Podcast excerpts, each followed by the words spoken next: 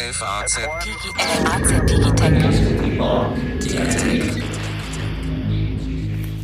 Herzlich willkommen zu einer neuen Folge unseres FAZ Digitech Podcast. Wir melden uns heute aus München, aus der Zentrale des größten deutschen Forschungsverbundes der Fraunhofer Gesellschaft und wir sprechen mit Professor Raimund Neugebauer, seit 2012 Präsident der Fraunhofer Gesellschaft. Guten Tag, Herr Neugebauer. Guten Tag, Herr Armbruster.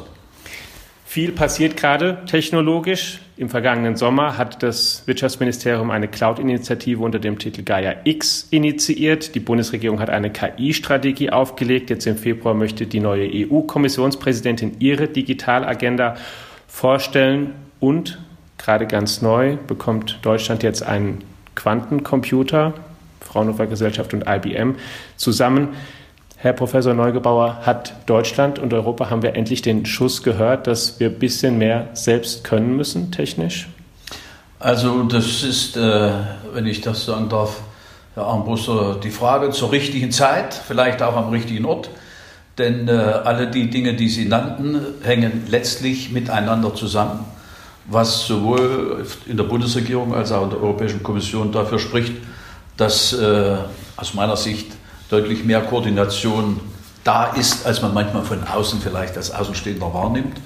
Und äh, wir haben ja auch ein Hightech-Forum, wo wir die nationale Hightech-Strategie der Bundesregierung systematisch planen, verfolgen und auch in Umsetzungsprojekte leiten. Dem Sie auch angehören? Dem ich auch angehöre als einer der beiden Vorsitzenden.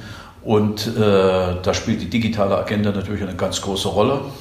Und wie Sie schon richtig gesagt haben, der Schuss ist mit Sicherheit überall gehört worden. Wobei ich dazu sagen muss, wenn man die Situation differenzierter beschaut, was ist alles Digitalisierung? Also was gehört alles dazu? Wieder genauso, wenn wir über die künstliche Intelligenz sprechen und schaut sich die einzelnen Facetten an, die eine große Rolle spielen, da sind wir an vielen Stellen, aber in der Vergangenheit sehr gut aufgestellt.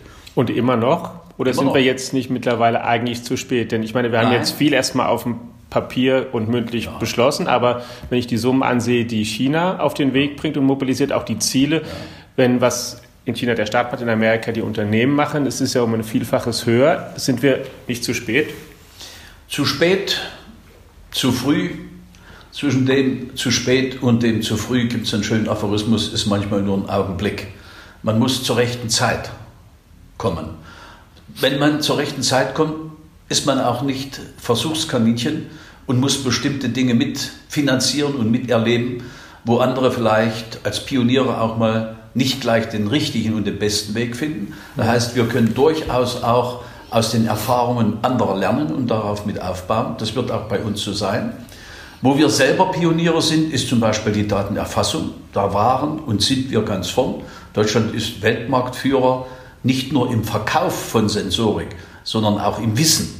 Also und auch im technologischen Niveau bei Sensorik mündet im Moment gerade jetzt äh, in der Vergangenheit, wenn ich das noch sagen darf, war bei dem Thema Sensorik immer ganz im Vordergrund Low Power, also wenig, weil wenn, je mehr Sensoren Sie haben, je mehr Energieverbrauch haben Sie, also mit wenig Energie mhm. sehr, sehr viel Informationen einsammeln. Im Moment ist es jetzt so, dass äh, die Forschung ganz intensiv bei uns vor allem am Standort in Freiburg nach vorn geht, um bei Datenerfassung über Quantensensorik ein ganzes Stück weiterzukommen. Um nur ein Beispiel zu machen, äh, in der sogenannten Quantengeneration der zweiten Generation handelt man ja ein einzelnes Quant und nutzt die Effekte, während man in der ersten Generation nur ganze Gruppen von Quanten und deren Verhalten nutzen konnte, um bestimmte Aussagen zu treffen. Und hier vereinzeln wir beispielsweise über bestimmte Diamantstrukturen einzelne Elektronen und sind jetzt in der Lage, mit denen so kleine elektromagnetische Ströme zu identifizieren, dass wir die Signale aus einer, äh, aus einem, äh, aus einer Nervenbahn eines Menschen beispielsweise so interpretieren können, dass sie über ihr Gehirn dann auch eine Prothese beispielsweise an der Hand oder wo auch immer ansteuern können. Um nur, um nur ein Beispiel zu zeigen, wir müssen uns überhaupt nicht also verstecken und in der Sensorik, auch in der Clusterung von Sensorik, sprich Datenerfassung, sind wir ganz weit vorn. Wo Was wichtig ist für zum Beispiel Bereich, jetzt haben Sie ein Beispiel schon gesagt, die Medizin und Medizintechnik. Das zweite Thema Industrie oder was wir sagen Industrie 4.0, dass Maschinen immer mehr Sensoren bekommen und auch Daten ja Lieferant sein werden in Zukunft vermutlich, die dann zu verarbeiten sind. Exakt. Wir stellen fest, also das ist eine sehr schöne Brücke, die Sie da bauen, Herr Armbruster, wir stellen fest, dass äh, wichtige Partner aus USA, nehmen Sie IBM, die jetzt mit uns hier in eine Kooperation eintreten mit einem Quantencomputer, deshalb zu uns kommen, weil sie sehen, dass die deutschen Unternehmen, Fraunhofer als das Bindeglied zwischen Forschung und, also den, den, den Grundlagenwissenschaftsorganisationen und der Industrie äh, als Brücke, dass wir also die Weltmeister sind in der Anwendung von Hightech. Das betrifft Sensorik, betrifft aber auch Aktorik und äh, die Brücke, die Sie schlagen, Automobilindustrie, Industrie, also zum Beispiel autonomes Fahren, Industrie 4.0, dort sind wir ganz weit vorn. Ich kriege Besuche von USA, von Israel, also von Hightech-Nationen aus der Schweiz, äh, aus Holland, die zu uns kommen und den Schulterschluss suchen. Insbesondere wenn es darum geht, IT-Technologien umzusetzen in technischen Systemen, ob im Automobil, ob in der Maschinenbauindustrie oder auch zum Beispiel in der Medizinindustrie.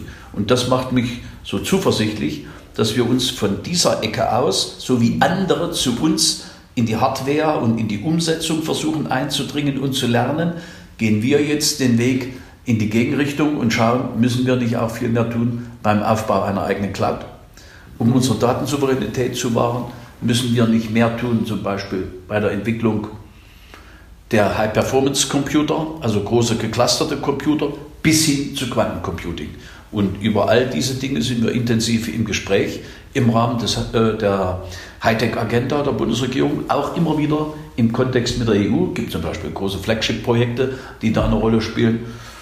Und wenn man sozusagen diesen strategischen Blick in der Forschung hat, da sieht man schon, dass vieles sehr gut geordnet ist, dass wir auch sozusagen nicht in der Umsetzungsgeschwindigkeit nachlassen dürfen, sondern verstärken müssen. Auch das ist erkannt. Und dass wir bei manchen Dingen vielleicht nicht so große Summen haben wie äh, Unternehmen in den USA oder die, äh, die Staatsmittel in China. Ich persönlich bin der Meinung, es kommt darauf an, die Mittel so effizient wie möglich einzusetzen und mit denen, die man nun mal hat, mhm. entsprechend auch was zu machen. Wir haben inzwischen kleine Länder, die dabei sind, Quantencomputer zu bauen, die viel kleiner sind als Deutschland. Welche? Finnland. Jetzt hat sich dieses, ähm, was Sie sagen, sozusagen, man, man macht das, was man am effizientesten kann und wo man seinen relativen Vorteil hat, in der Vergangenheit sehr positiv rausgestellt, auch als Wirtschaftsmodell für Deutschland und für andere, diese Arbeitsteilung. Jetzt ist die Welt irgendwie rauer geworden und man stellt sich ja viel häufiger die Frage, als vor 10 oder 20 Jahren, was müssen wir selbst können oder können es nicht einfach andere machen und wir kaufen es ein? Was auch dazu geführt hat, dass wir zum Beispiel in so einer Frage, wer baut eigentlich unser 5G-Netz auf, jetzt diese ich sag's mal salopp, nervige Situation haben, dass ein Anbieter da ist, Huawei, bei dem ein anderes großes Land, nämlich der Amerikaner, sagen, bitte verwendet den nicht, wir haben Sicherheitsbedenken und wir eigentlich hier keine richtig gute, ähm, keine bequeme Alternative mehr entscheiden können. Oder wie es der bayerische Ministerpräsident neulich gesagt hat in einem Interview mit unserer Zeitung, früher wäre klar gewesen, wir hätten den Siemens-Netz genommen und jetzt stehen wir da und können eigentlich nur schlecht entscheiden, oder? Sehe ich nicht ganz so, aber ich bin 100% bei Ihnen, dass man sehr klug die Entscheidungen im Vorfeld überlegen muss, wie man eben deutsche und europäische Mittel einsetzt, dass man wirklich durch das Besetzen mit innovativen Lösungen von neuralgischen Stellen die eigene technologische Souveränität hält. Da muss man vielleicht nicht alles machen. Mhm. Aber wenn Sie sich anschauen, gibt es einen signifikanten Unterschied zwischen Ländern wie USA und China und der Bundesrepublik. Wir produzieren ja nach wie vor für die ganze Welt. Schauen Sie sich unseren Außenhandelsüberschuss an. Mhm. Deutsche Waren gehen nach wie vor in die ganze Welt. Wir produzieren viel, viel mehr, als unser Binnenmarkt braucht. Jetzt müssen wir gucken, sollten wir die Welt mit bestimmten Dingen überschütten weiterhin, aber uns bei der Produktion dieser Massengüter vielleicht aber offene Flanken leisten in unseren eigenen Produktionssystemen, wo wir abhängig werden. Das ist so eine Schlüsselfrage. Und äh, während die Chinesen und auch die Amerikaner immer wieder auf einen riesengroßen heimischen Binnenmarkt zurückschauen können, was die auch gar nicht so sehr schreckt, wenn es mal mit den Strafzöllen hoch oder runter geht, was natürlich für alle schlecht ist. Aber wir sind um ein Vielfaches mehr getroffen. Also müssen wir jetzt sehen, was sind die sensiblen Punkte, die bei uns zu einer weitestgehenden technologischen Souveränität beitragen. Es wird immer wieder Dinge geben, die wir vielleicht dann doch nicht bei uns produzieren. Und wenn wir sich das, wenn wir es zum Beispiel auf die Digitalisierung jetzt beziehen, fangen wir unten an, Datenerfassung, sind wir souverän. Mhm. Wir können, ob am Menschen, ob in einem technischen System, ob in der Umwelt, also wir, ich habe neulich gerade mit dem Rektor der Universität gesprochen, wir werden jetzt ein großes Thema aufsetzen, Umwelt, Datensensorik aus dem Weltall beispielsweise, dass wir in großen Flächen sofort sehen, wo muss man tiefer reinschauen. Erstmal großflächig gucken und dann aber gucken, wo gehen wir mit viel engeren Raster tiefer rein, weil bestimmte Dinge umweltmäßig sich verändern. Um ein so ein Thema zu machen. Aber auch in technischen Systemen, da nimmt uns das jeder ab. In der Medizin nimmt uns das jeder. Gehen wir eine Ebene weiter. Sie sprachen die Netze an. Wenn ich jetzt Daten habe, ich habe sie erfasst, muss sie übertragen. So, jetzt wollen wir die Echtzeitübertragung. Also gehen wir auf 5G. Kurzer Einschub, wir arbeiten bereits an 6G, sind aber ganz intensiv mit dabei, wenn es um 5G geht. Wenn man sich das genau anschaut, dann ist es so, Sie haben bei der Datenübertragung ein, ein sogenanntes RAN-Netz, das Radio Access Net, also der Zugang über weite Distanzen. Da ist in dem Netz, was wir in Deutschland haben, das ist das Antennennetz im Grunde genommen, sind heute schon zu 60 Prozent Produkte von Huawei und chinesischen Unternehmen drin. Es ja. ist physisch fast nicht möglich, ohne unser Land eine Weile nachzulegen, diese zu ersetzen. Das zweite Netz, was man hat, ist das sogenannte Core-Netz, wo Sie dann direkt Datentransfer in einer Cloud betreiben, also in einem Server zum Beispiel oder Zwischenserver. Und meine persönliche Meinung ist, und da denke ich, gehe ich konform mit den meisten leitenden Wissenschaftlern meiner Organisation, wir sind der Meinung, in diesem RAN-Netz gibt es überhaupt keine Probleme, Produkte von, von China oder USA oder anderen Ländern einzusetzen, weil sie können auch in diesem Netz, selbst mit Hardware, wo sie meinen, die ist vielleicht nicht sicher, weil da einer mhm. ein, ein, noch einen Chip eingebaut hat, der was abliest, sie können, und das ist ein ganz wichtiger Satz, auch sicher kommunizieren in einem scheinbar unsicheren Netz weil da einer irgendwas reingebaut hat, um Daten abzulesen. Weil sie können ihre Ende-zu-Ende-Verschlüsselung mit quantenkryptografischen Mitteln machen. Das geht heute schon. Das geht heute schon und da können Sie locker durch ein, durch ein unsicheres Netz fahren. Da, man kann das unterbrechen, aber man kann es nicht auslesen. Und Sie würden es mitkriegen, wenn es jemand. Und, und wir würden es mitkriegen, wenn, wenn jemand liest. Ich komme noch mal äh, im Weiteren noch mit, anderen, mit einem anderen Punkt dazu. Ich frage nur ganz kurz auch dazwischen, das habe ich vorhin nicht gesagt. Sie haben ja sozusagen auch die Rolle, dass Sie einer der allerwichtigsten Berater auch der Kanzlerin und der Bundesregierung sind in diesen Fragen. Wenn Sie jetzt sagen, wie Sie das sozusagen entscheiden würden, ich, ähm, ich kann so ein bisschen folgern, das ist auch das, worauf die Entscheidung nachher auch der Bundesregierung ungefähr wohl hinauslaufen wird. Das passt auch zu Äußerungen, die ja. ähm, auch Politiker bei uns neulich getan haben. Ne? Also äh, ich weiß nicht, ob ich da so wichtig bin oder Leute wie ich, die Forschungsorganisationen vertreten. Politik muss ja oft. Die fragen viele, mich nicht, die fragen ja schon Sie. Die, aber die Politik muss ja oft viele äh, Dinge berücksichtigen. Das eine ist der technische und technologische Rat. Das andere ist zum Beispiel ethischer Rat, wenn es um Gentechnologie, um KI, künstliche Intelligenz geht.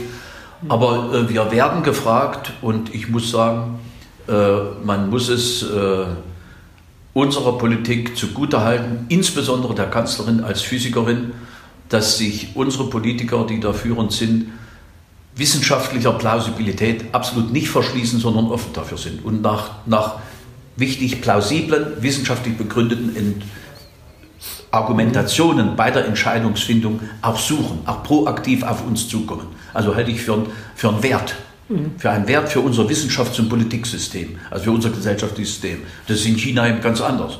Ja. Wenn da der große Zampano sagt, das ist so und so, dann ist das so. Aber bei uns wird es also wirklich hier, muss man, halte ich für einen Wert. Ist manchmal ein Prozess, der dann auch wieder mit Zeit verbunden ist, weil man diskutiert mal mit der Gruppe, mit der Gruppe aus der Zivilgesellschaft, mit der Gruppe. Aber ich halte diesen Dialog äh, für etwas sehr Wertvolles, weil die Entscheidungen, die dann rauskommen, sind in der Regel nachhaltig. Also ja, ich frage mich auch, auf welcher Grundlage man entscheiden will, eigentlich, wenn man nicht auf Fakten und auf einer möglichst großen wissenschaftsbasierten Objektivität entscheiden will. Ich meine, das, ja, das bestellt sich das, was man von vernünftigen Menschen eigentlich so. erwarten darf. Ja. Ist ja so. Aber es ist bei uns so.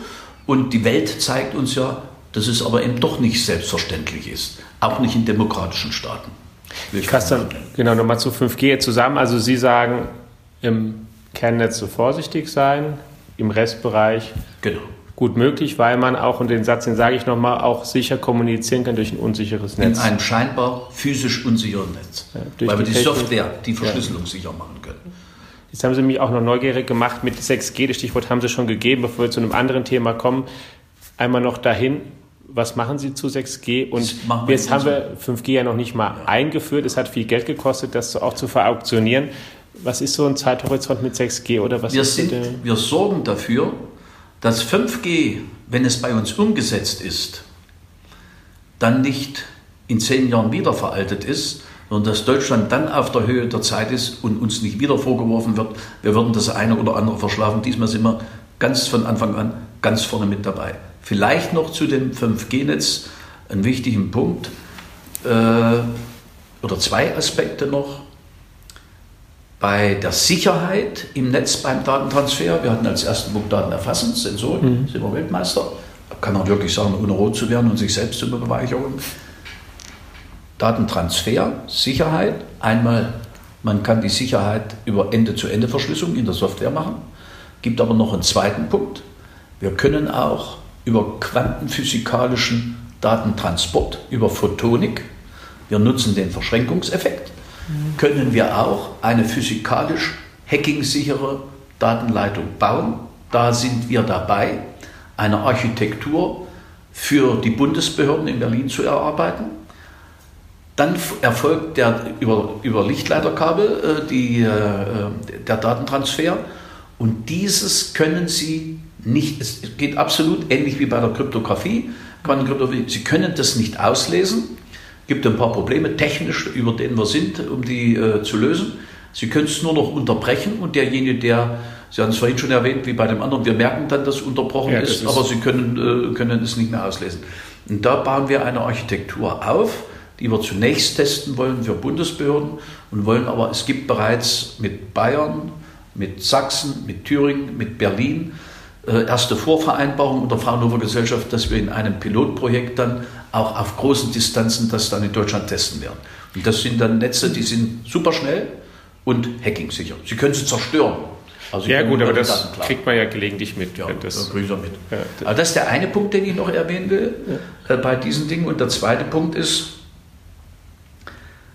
Sie müssen, wenn Sie so viele Daten transportieren, natürlich auch mit Datenkompression arbeiten. Das mhm. bekannteste Beispiel für Datenkompression ist unser MP3-Standard, der inzwischen schon x-mal wieder weiterentwickelt worden ist für die äh, Musikkompression. Wir haben über unser Heinrich-Herz-Institut in Berlin auch inzwischen die dritte Generation, geht immer ganz schnell, eines Videokompressionsstandards erarbeitet, mit dem wir Videokompression ähnlich wie bei Musik die, den Datentransfer massivst reduzieren und über unsere Videostandards, die wir haben, wird heute in der Welt, und da redet keiner drüber, der sagt, USA haben die, haben die Unicorns und Deutschland macht gar nichts, was dummes Zeug ist. Jedes zweite Bit in der Welt wird mit dem Videostandard der Fraunhofer Gesellschaft bewegt. Jedes zweite Bit ergeben Hochrechnungen von uns, die also chinesische Unternehmen nutzen, die amerikanische Unternehmen nutzen, die, die Internet anbieten Dort ist Fraunhofer Technik drin. Wie heißt der Standard? Habe ich mir extra für Sie aufgeschrieben. HS2 heißen die alle. Und äh, da haben wir einmal, oder ich will nochmal, HS264, HS265, HS266. Die Leute, die da drin sind, kennen das alle. So wie MP3 ist nur viel bekannter. Hat hier keiner mehr drüber gesprochen. Kommt von Fraunhofer. Ich sage immer, weil die Bundeskanzlerin hatte mich auch schon gefragt, was machen wir denn? Wo spielen wir mit? Wenn wir unseren Videostandard nicht hätten oder das nicht lizenzieren würden, dann wäre, das, wäre, wäre, wäre bildermäßig das Internet zu 50 Prozent schwarz. Wollte ich jetzt gerade fragen. Sie haben jetzt schon gesagt, wenn wir es nicht lizenzieren würden, weil das ist ja MP3 erfinden ist ja das eine, aber wo wir ja auch nicht, sagen wir mal, immer, ich formuliere es mal höflich, Weltmeister waren, ist, dann da auch einen kommerziellen Erfolg draus zu machen. Bei MP3 haben das dann nachher andere gemacht. Da machen es jetzt wir, also Sie, wir, also, äh, es, wir, wir verkaufen ja auch Hardware ja. mit, die wir dort äh, äh, lizenzieren. Und es ist natürlich auch Software drin, aber wir haben natürlich auch Partner, die es dann am Markt in ihrem Internet einsetzen und nutzen. Das ist so. Wobei diese Frage, was erfindet man in Deutschland und was nutzt man auch tatsächlich in Deutschland, äh, bei, äh, ist eine sehr kluge Frage und auch eine ganz vernünftige. Wenn wir Steuergeld einsetzen für Vorlaufforschung, wollen wir gefälligst, dass das auch in Deutschland eingesetzt wird. Bei uns ist es so, wenn wir neue Dinge haben, die aus reiner Grundfinanzierung entstanden ist, die nicht im Auftrag, wo die. Firma X uns gesagt hat, ich brauche das und das, wir haben es entwickelt, der hat es bezahlt, gehört es ihm. Ja. Da gibt es eine vertragliche Regelung, was wir dann noch kriegen und dann ist es gut. Aber äh, wenn wir Dinge haben, die wir entwickeln, dann bieten wir die dreimal in Deutschland an, bei Unternehmen, wo wir sagen, das also gehört eigentlich zu denen. Hm. So. Also Sie suchen spezielle Unternehmen aus genau, gehen genau. ganz aktiv zu denen ganz und sagen genau. so. Und das war auch bei dem Videostandard so. Mhm. Sie verzeihen, dass ich die Firmen nicht nenne. Ja, wo, wir, wo, gefragt, wo wir der ja. Meinung waren, die könnten es vielleicht machen. Ja. Und wenn die alle drei ablehnen, dann gehen wir im Ausland und gucken. Mhm. Weil dann kriegen wir durch die Lizenzen auch wieder Mittel, können wir wieder zu, für die Forschung einsetzen. Und wir kriegen deutsche Produkte am Ende über diesen Weg auch äh, in den Markt. Und wenn Sie bei MP3 weil, weil immer die Vorwürfe kamen, MP3 ist ja nun im Ausland, das ist ja nicht Sache von Fraunhofer, das ist die Sache der Industrie, ob sie es aufnimmt. Ja, ja klar. Das muss man ehrlich sagen. Aber dann haben wir mal eine Analyse gemacht, allein heute, ich weiß nicht, Eitner, ob Sie das wissen, aber es gibt eine Zahl, ich glaube etwa 6000 Arbeitsplätze in Deutschland arbeiten an der Umsetzung von MP3-Technologien und haben dadurch ihren Job. Die Zahl können wir genau ermitteln. Ja. Ja, ich meine, das ist nämlich eine Frage, die sich ja auch momentan auch immer stellt, neben der Frage, wie digital souverän sind wir von unseren Fähigkeiten her, wie schaffen wir es aus den Sachen, die wir erfinden, dann auch wirklich Geld zu machen? Die ähm, ist nicht so, als hätte jetzt Google und Facebook alleine ja die KI erfunden, genau. aber die haben dann plötzlich halt Übersetzungsdienste, die ganz viele Menschen nutzen, die können es auch leichter skalieren. Oder ich erinnere mich immer, wenn weil ich schon häufiger mit dem Professor Schmidhuber diskutiert habe, der, der ja auch immer sagt, das autonome Fahren, die erste war der Professor Diekmanns hier aus München, der schon viel früher in den 80er Jahren schon gebaut, in den 90ern schon weite Strecken zurückgelegt. Da gab es diese DARPA-Wettkämpfe ja, ja noch überhaupt gar nicht. Aber danach ist sozusagen hier erstmal nichts mehr draus geworden und nach dem Geschäftsmodell suchen jetzt erstmal andere. Also sind wir in der Forschung eigentlich Weltspitze, aber in der Umsetzung. Wir müssen uns auf keinen Fall verstecken und sind, spielen ja überall Sie merken daran, wie wir eingeladen werden aus Japan. Mhm. Zum Beispiel G20-Treffen vergangenes Jahr hat Shinzo Abe das erste Mal nach dem G20-Treffen, gibt es ja immer so Folgetreffen der Wirtschaftsverbände mhm. oder Wirtschaftsminister und Verbände und Verteidigungsminister und Verbände, war das erste Mal auch für äh, äh RD, also für Forschung und Entwicklung. Und da haben sich die japanischen Kollegen Fraunhofer als Partner gewünscht zum Thema Quantentechnologien, speziell Quantensensorik, aber auch mhm. Quantencommunication. Und da sind wir dort aufgetreten und es gibt jetzt auch eine Kooperation mit denen. Ich meine, Länder wie Japan, USA gibt es ähnliche Dinge, wo wir sehr eng zusammenarbeiten, wie hier bei der Videokompression oder andere Dinge. Wir wären sicher nicht so nachgefragt, wenn wir nicht auch was Interessantes hätten.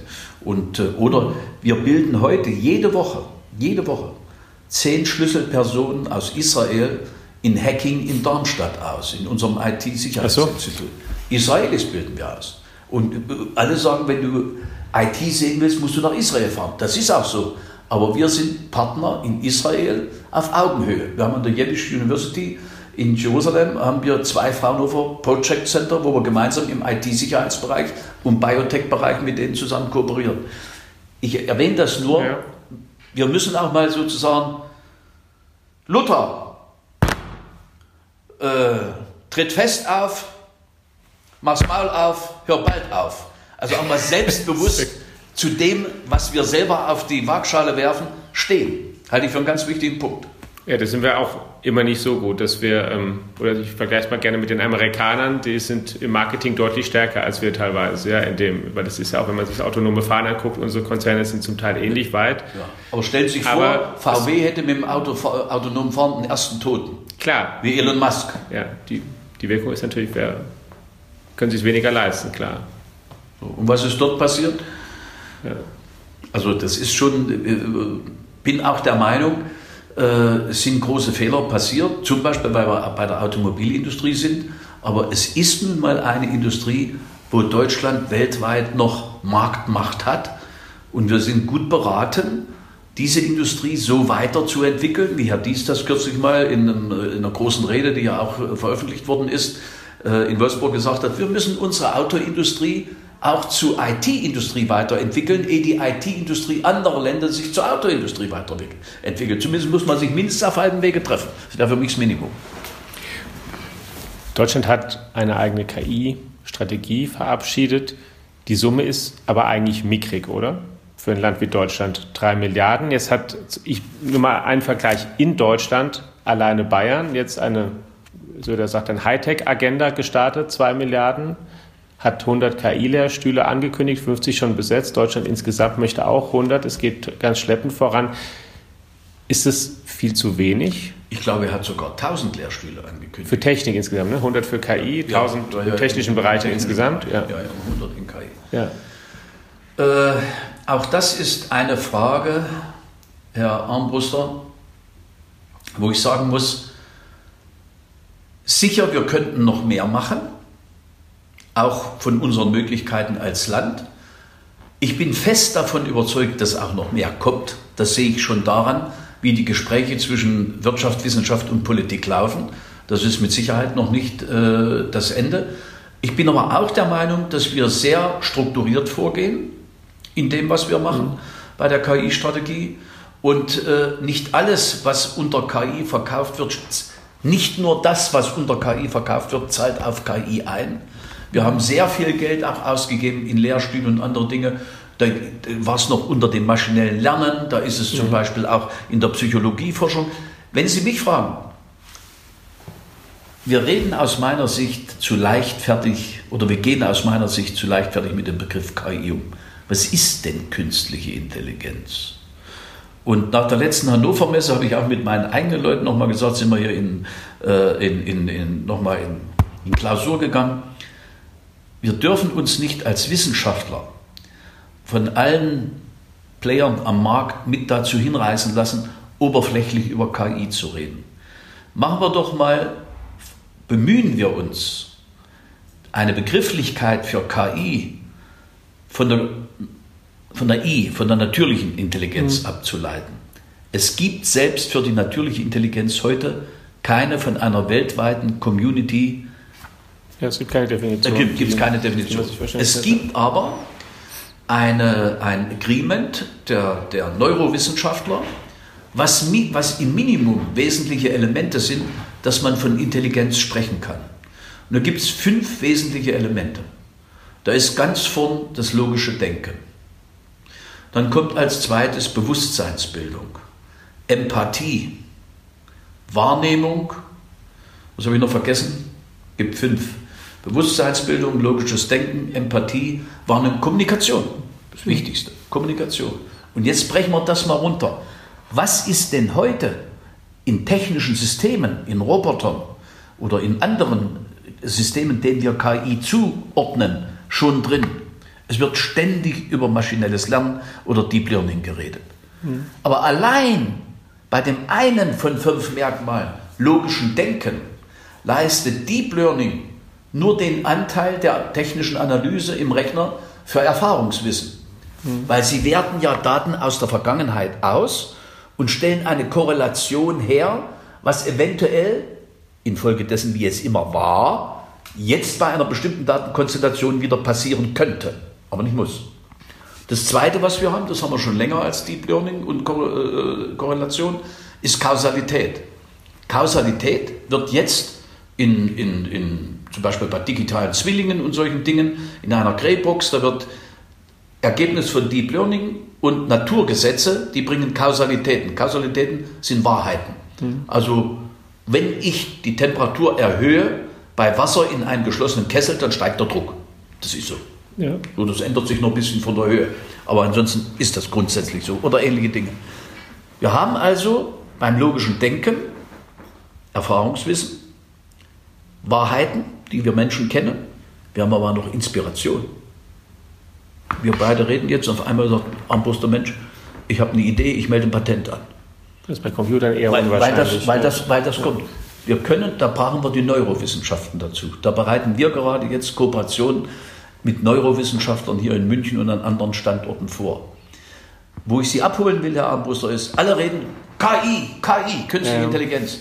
Wenn wir mal nur die fünf Hauptmerkmale nehmen, da haben wir erstmal nur beim logischen Denken mit Deep Learning und mit Kausalitäten, wo wir richtig zu Hause sind, was leisten können, zwei Drittel von einem Parameter, der künstliche Intelligenz ausmachen würde. Dann kommt Kommunikation, Sprachauswertung, könnte ich jetzt auch einen Vortrag halten. Oder nehmen wir noch das Thema Empathie. Wir können heute über Bilderkennung bei der Überwachung von großen Menschenmengen feststellen, ob einer von seinem Habitus und von seiner Körpersprache möglicherweise einen Angriff plant. meine, ob ja. wir so locker alle beide da sitzen oder ich schon, das, da kann man etwas ableiten. Ja. Face-Analyse noch dazu. Also wir sind an vielen Stellen unterschiedlich weit, aber wir sind noch weit weg, auch nur in die Nähe von echter menschlicher Intelligenz mit künstlicher Intelligenz zu kommen. Deswegen ist es gut, sich zu überlegen, mit wie vielen Mitteln und mit welcher Wissenschaftspower gehe ich an welche Stelle bei künstlicher Intelligenz zum Nutzen meiner Wirtschaft hinein. Wären also gut beraten, viel zu investieren für KI, für Maschinenbau, Industrie 4.0, für Automobilindustrie. Das ist zum Beispiel so ein Thema für mich. Und denk, also für die Industriebereiche, das Genau, ähm, wo wir auch stark sind. auch andere, wo wir jetzt schon stark genau. sind, dass wir sozusagen mit KI versuchen, das zu veredeln und das genau. Konsumentengeschäft in anderen Bereichen, was zum Teil ja exakt. schon auch, wo die Märkte schon vergeben sind, mehr oder weniger. Exakt, ja, Herr Muster, exakt. Und äh, ich denke, da, da ist die, wie man jetzt vorgeht, die Strategie durchaus angemessen für unsere Bedarfe. Man kann immer noch mehr machen, das kann man immer. Aber ich sage mal, man kann auch das Geld zum Fenster rausschmeißen. Man, sie, nehmen wir die vielen neuen Lehrstühle. Jetzt macht Bayern 100 neue Lehrstühle KI und der Bund macht 100 neue Lehrstühle KI. Es sind 200. Wo nehmen wir jetzt 200 Spitzen, Spitzenwissenschaftler her? Das dauert auch eine gewisse Zeit. Ja. Und wir werden die Hälfte selber entwickeln müssen. Bei aller äh, Attraktivität für Laptop und Lederhose. Aber wir werden ja, auch eigene Leute entwickeln müssen. Weil in den Gehältern doch trotzdem noch ein Unterschied ist zwischen dem, was zum Teil die private Wirtschaft bietet und was auch selbst eine Exzellenzprofessur, eine Ausstattung nachher haben kann, auch wenn man da viel variabler ist. Wobei, äh, Herr Armbruster, da muss ich eine Lanze für unsere Wissenschaftler brechen. Es gelingt uns immer wieder. Gerade jetzt zum Beispiel haben wir einen führenden Wissenschaftler in der Photonik von Lawrence Livermore nach Aachen geholt. Der kam nicht nur wegen dem Geld. Hm. Der wollte sich natürlich nicht so sehr verschlechtern. Er muss ja das seiner Frau und seinen Kindern verkaufen auch irgendwie. Der kam wegen den Bedingungen, wegen den Verhältnissen, wegen dem Netzwerk und wegen dem Ökosystem, was wir Fraunhofer mit der RWTH darin auch haben. Fand ich toll. Und wir haben auch, ähm, wir haben, es gibt viele Mitarbeiter bei Fraunhofer, ich kriege ja das, wenn die dann ein bisschen höher verhandeln wollen mit uns, ist ja so, kennen Sie aus der Wissenschaft, kriege ich einen Ruf irgendwo hin, dann gehe ich zu meinem jetzigen Arbeitgeber und sage, ja. du hast mir was drauf, bleibe ich vielleicht. Ja. Äh, es gibt sehr viele Angebote an führende Wissenschaftler von Fraunhofer, die sich immer wieder entscheiden, hier zu bleiben. Spricht auch viel für die Möglichkeiten, für die Freiheit auch hier Dinge zu tun äh, und auch insgesamt für die Lebensverhältnisse. Spricht für unser Land insgesamt, Sicherheit, Verfügbarkeit und so weiter. Aber es spricht auch für unsere Organisation, sich da wissenschaftlich verwirklichen zu können. Wie konkret gehen Sie als Fraunhofer jetzt um damit? Sie haben diese Woche auf dem Hightech Summit in München schon gesagt, Sie würden sich gerne in Bayern noch ein bisschen breiter machen. Mal in die Zukunft gesprochen. Sie haben mehr als 26.000 Mitarbeiter schon über Deutschland verteilt. 28,5. 18, war ich nicht mal auf dem allerneuesten Stand. ähm, was heißt breiter machen? Was kommt da dazu? Und nicht ja, nur in Bayern? Ja, also vielleicht, äh, was man sagen kann, wir haben ja jetzt ständig immer wieder mal neue äh, Institute gegründet. Wir haben gerade hier in Bayern gegründet und müssen es jetzt erstmal aufbauen. Der Gründungsakt war, aber das ist ja erstmal nur mhm. die, die Signalpistole, die abgeschossen wird. Dann geht ja erst der 1000 Meter Lauf los. Und wir haben hier ein neues Institut für kognitive Systeme in mhm. München direkt, wo Softwarearchitekturen erarbeitet werden, die in kognitiven Themen das Thema Safety bedienen. Also sprich sicheres Signal. Nicht Security gegen Hacking, mhm. sicheres Signal ist fürs autonome Fahren wichtig, in OP-Sälen wichtig etc. Also das, damit wird sich dieses Institut mit Softwarearchitekturen die Safety gewährleisten. Da geht es um Redundanzen und File-Safe-Technologien, oft auch diversitäre Redundanzen, dass sie also Signale auf zwei Kanälen haben, aber mit unterschiedlichen Medium. Mhm. Wenn jetzt mal wegen der Strom ausfällt, kriegen sie dort noch ein optisches Signal oder so. Also um nur ein Beispiel zu machen, ja. solche Dinge. Und äh, das wird also in diesem Institut hier gemacht. Wir planen dann, sind jetzt mit dem Freistaat Bayern in Gesprächen für, äh, aber das sind erste Gespräche, aber ich glaube, das darf ich sagen, für ein neues Fraunhofer Institut eben auch äh, mit Blick auf das Thema Green Deal und vieles andere für äh, ich jetzt beinahe gesagt, Biodiversity, also für Biodiversität und Smart Agriculture.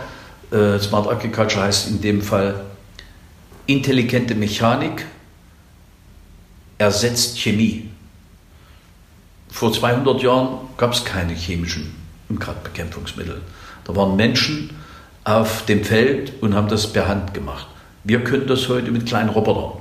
Ganz robuste, die sausen da lang und sind auch hocheffizient und ganz schnell. Und äh, das wäre zum, nur ein Anwendungsfeld, sondern es gibt auch andere. Das Beobachten von Saatgut von Drohnen beispielsweise, über Drohnen, die nah, also am ja. Boden sind, aber auch das Bewässern und, und Zugabe von, von, von, von Düngemitteln, also von, von, äh, von Wirkstoffen, wenn irgendwelche Krankheiten sind oder ähnliches. Da wird ein neues Institut entstehen, was wir hier mit Bayern machen wollen. Wollen wir in Weinstefan, so ist jetzt die erste Überlegung, gemeinsam machen und zusammen mit der TU München. Äh, da wird was passieren. Wir sind auch dabei, äh, jetzt oder sind in Überlegungen, unser Institut, was mal eine Außenstelle war, in äh, Hanau für seltene Erden, für die Elektromobilität und für Leichtbau.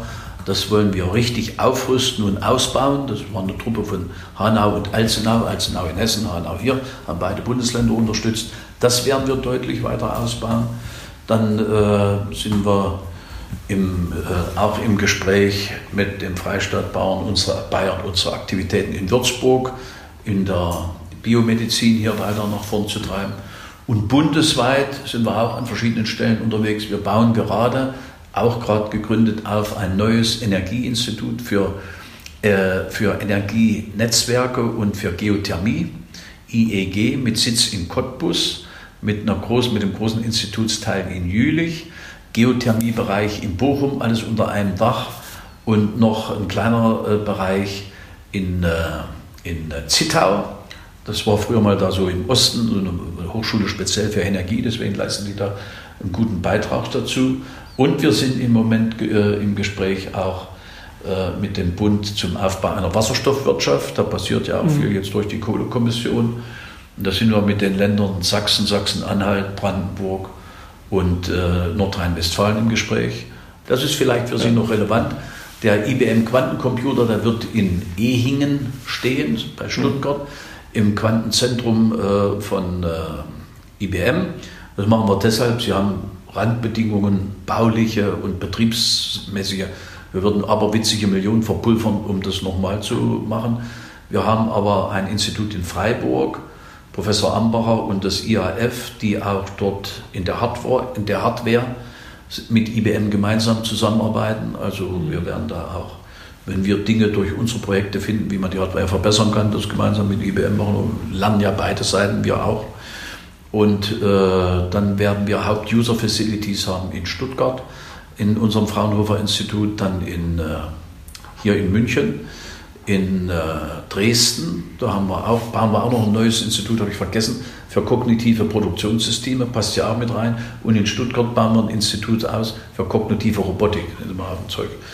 Und äh, die kriegen alle auch einen Anschluss an diesen Quantencomputer. Und in Berlin, in Berlin geht es darum, dass wir eben unsere Aktivitäten zur IT-Sicherheit für große Verwaltungsstrukturen und auch im öffentlichen Bereich da noch vorntreiben. Und wir sind mit verschiedenen Bundesländern im Gespräch für ein nationales Zentrum, zu einem nationalen Zentrum für öffentliche Sicherheit. Also von Infrastrukturen bis öffentliche Räume.